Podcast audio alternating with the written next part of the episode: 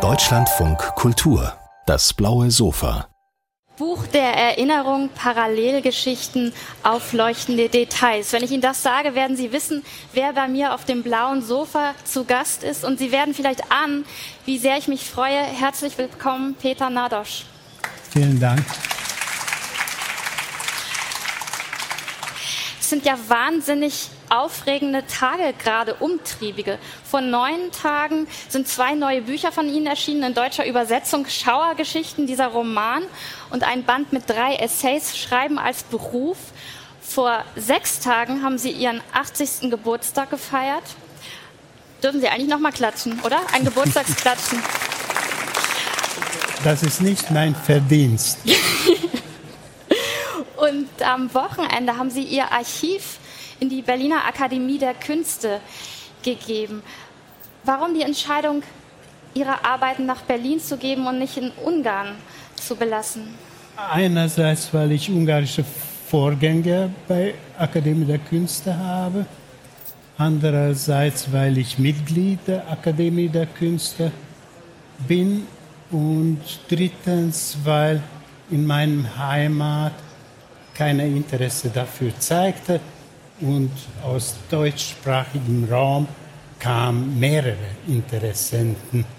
Also die Autoren sind eitel und eigensinnig und deswegen aus Eigensinn und Eitelkeit habe ich denen gegeben, die Interesse zeigten. Und jetzt ist Ihr Archiv da mit dem Archiv von Peter Esterhazy, Imre Kertész, Georges Konrad.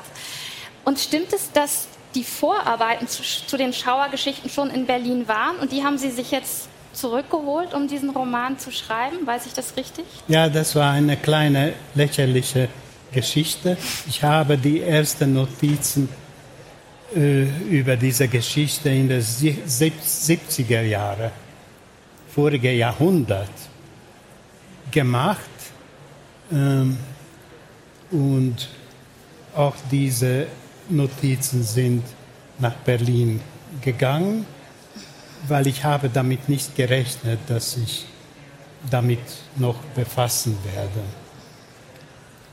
Aber dann kam die Idee, dass ich das noch machen sollte und, und dann fehlten diese Notizen und ich bekam die Notizen nicht, nur Kopien von Notizen. Und diese Kopien waren nicht mehr so interessant. Also diese alten Notizen waren nicht besonders interessant. Damals hätte ich etwas gänzlich anderes gemacht, etwas eher soziologisches, eher beschreibendes, äh, nicht fiktionales. Und darauf habe ich dann verzichtet auf diese Idee, aber ich wollte diese Notizen noch sehen. Schauergeschichten ist der Roman eines Dorfes. Und Herr Nordosch, was ist das für ein Dorf? Es gibt da missgestaltete Figuren. Es gibt eine junge Frau, die elliptische Anfälle hat, epileptische, die gequält wird von den anderen Dorfbewohnern. Das ist ein ganz normales Dorf. Überall gibt es merkwürdige Menschen. Wir sind alle merkwürdig sozusagen. Es gibt sehr wenige, die nicht merkwürdig sind. Die sind die Ausnahmen. Die sind die Ausnahmen. Das ist ein normales Dorf, das könnte in, in Norddeutschland vielleicht nicht, aber in Süddeutschland ganz ruhig. In Bayern oder in Baden-Württemberg ganz ruhig. Also diese Gehässigkeit, was ich schildere, ich habe in Österreich, in Bayern ganz dicht erfahren. Also das ist nichts nicht Besonderes. Ich habe es persönlich erfahren in Bayern und auch in Österreich. Also das ist nichts Besonderes. Es ist nicht benannt, dieses Dorf. Absichtlich nicht benannt, weil so ein Dorf gibt es nicht. Das ist ein Dorf, wo, also, also die Verortung ist nicht interessant. Das ist uninteressant.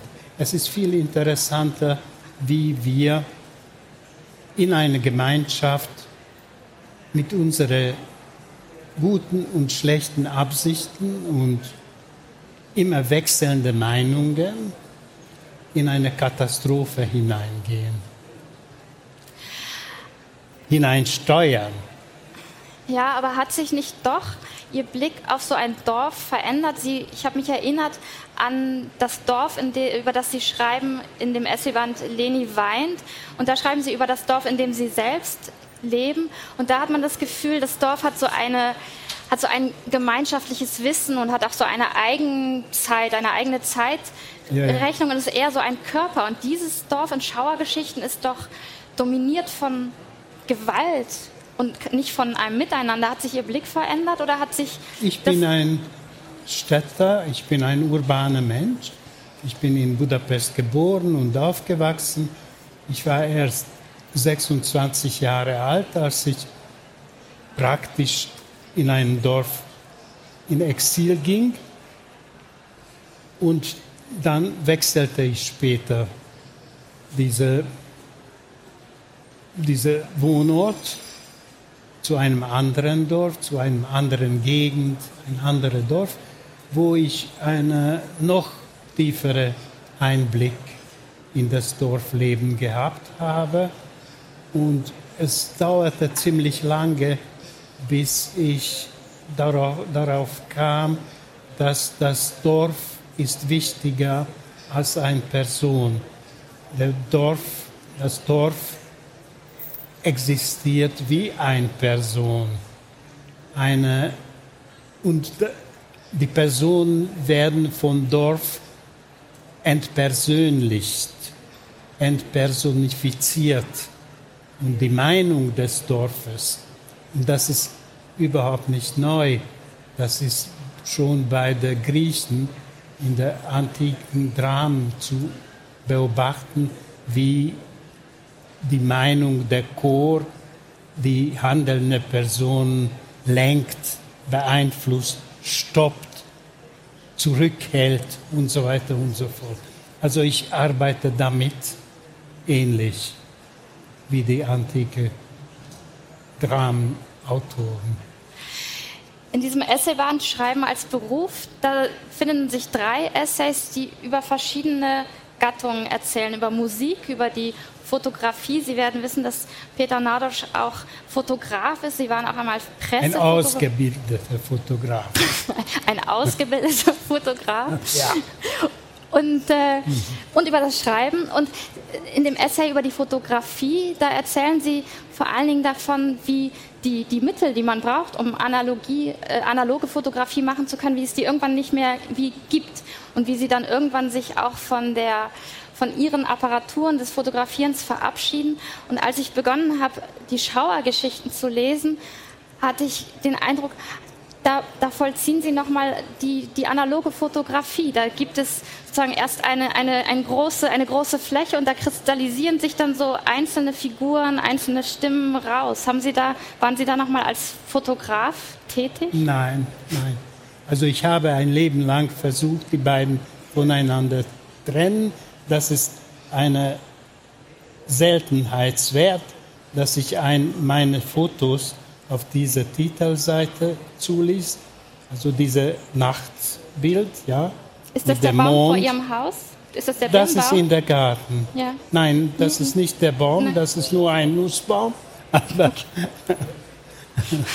der Baum, ich habe ein, jahrelang einen Baum ständig fotografiert äh, jeden Tag und ich bin nicht von dem Baum weggegangen, aber der ist nicht der Baum, sondern ein Baum.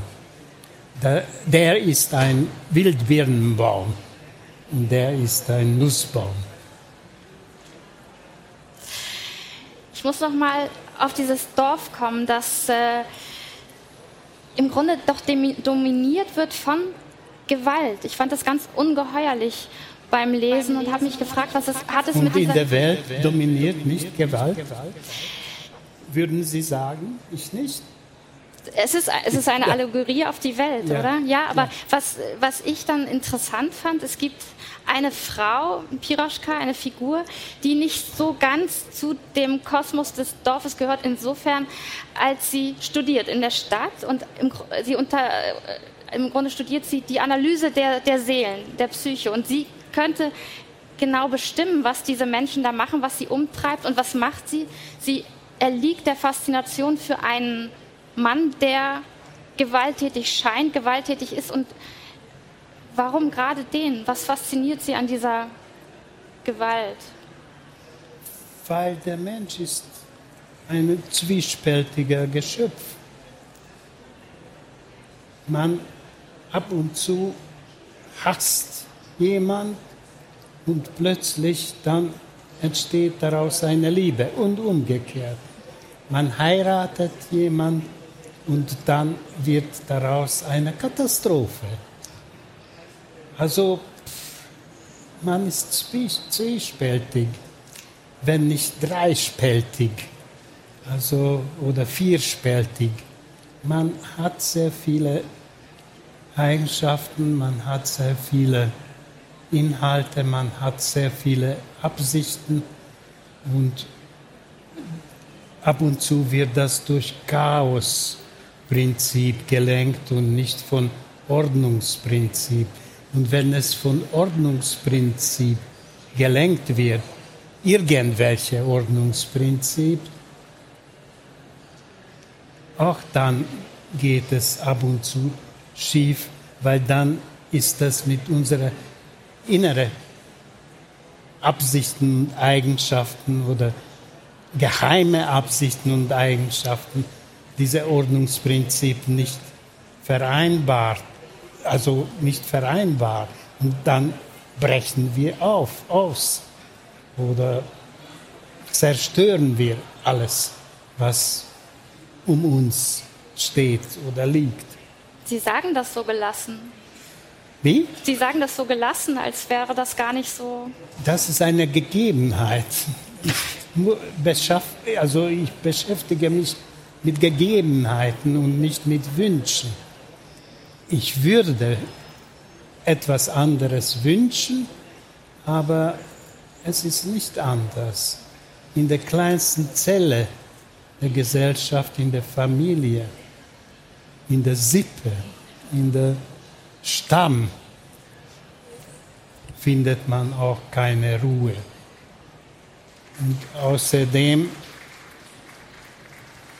spricht immer der Chor und der Chor bestimmt, was ich meinen soll, was ich sagen soll, wie ich mich ausdrücken sollte und so weiter und so fort. Also ich bin eingegrenzt und ich breche aus. Es wird ja probiert, in den Schauergeschichten so eine Teufelsaustreibung vorzunehmen bei diesem Imre, diesem gewalttätigen Mann. Und ich fragte mich, wo ist das Gegenteil? Wo ist denn Trost? Gibt es wenig in dem Roman. Also man muss ja nicht gleich von Gott sprechen, aber so eine, eine Hoffnung. Teufelsaustreibung. Ja, das, hier wird Teufel ausgetrieben, die alle Anschein nach wirklich da ist. Es gibt Menschen, die von, also Grenzfälle, wo Psychologie oder Psychiatrie nichts anfangen kann und auch sozusagen die angepasstes Leben, das normales Leben, wenn so etwas gibt, auch nicht viel anfangen kann damit. Also der Person ist gefährlich für die Gesellschaft und gefährlich für sich selbst. Und ab und zu mit gewisser Methodik hat das seit der Anfang die Kirche übernommen. Die katholische Kirche, später die, auch die protestantische Kirche übernommen und Teufelsaustreibungen gemacht. Aber was bei mir der Pater macht, Pater Jonas, das ist reine Psychologie. Also er ist ein guter Psychologe, gut ausgebildeter Psychologe. Er hat Intuition, er arbeitet mit Wissen, mit Intuition und mit der Zufall auch, mit Glück. Aber er ist nicht glücklich genug. Also die Kräfte, die diesen Menschen in die Katastrophe treiben, sind so heftig, dass er nicht gut genug sein kann. Das ist kein Fehler von ihm. Er ist schon an der Grenze. Und ich selbst habe mehrere Freunden in meinem Leben geholfen mit psychologischen Mitteln aus dem Patsche herauszukommen, aus ganz kritischen Situationen herauszukommen. Einmal habe ich versagt, kläglich versagt, aber mehrere Mal ist es mir gelungen, halbwegs zu helfen, also über den Berg zu helfen jemandem. Und das war auch nicht Teufelaustreibung, sondern Psychologie. Peter Nordosch, ich würde so gerne noch weiter mit Ihnen sprechen. Wir sind schon am Ende ich unseres auch. Gesprächs. Dann, dann, machen wir das gleich einfach ohne Sie weiter. Ich danke Ihnen ganz herzlich. Schauergeschichten heißt der neue Roman von Peter Nordosch. Schreiben als Beruf dieser Band mit den Essays. Ich danke Ihnen. Alles Gute. Ich danke Ihnen. Und danke Ihnen.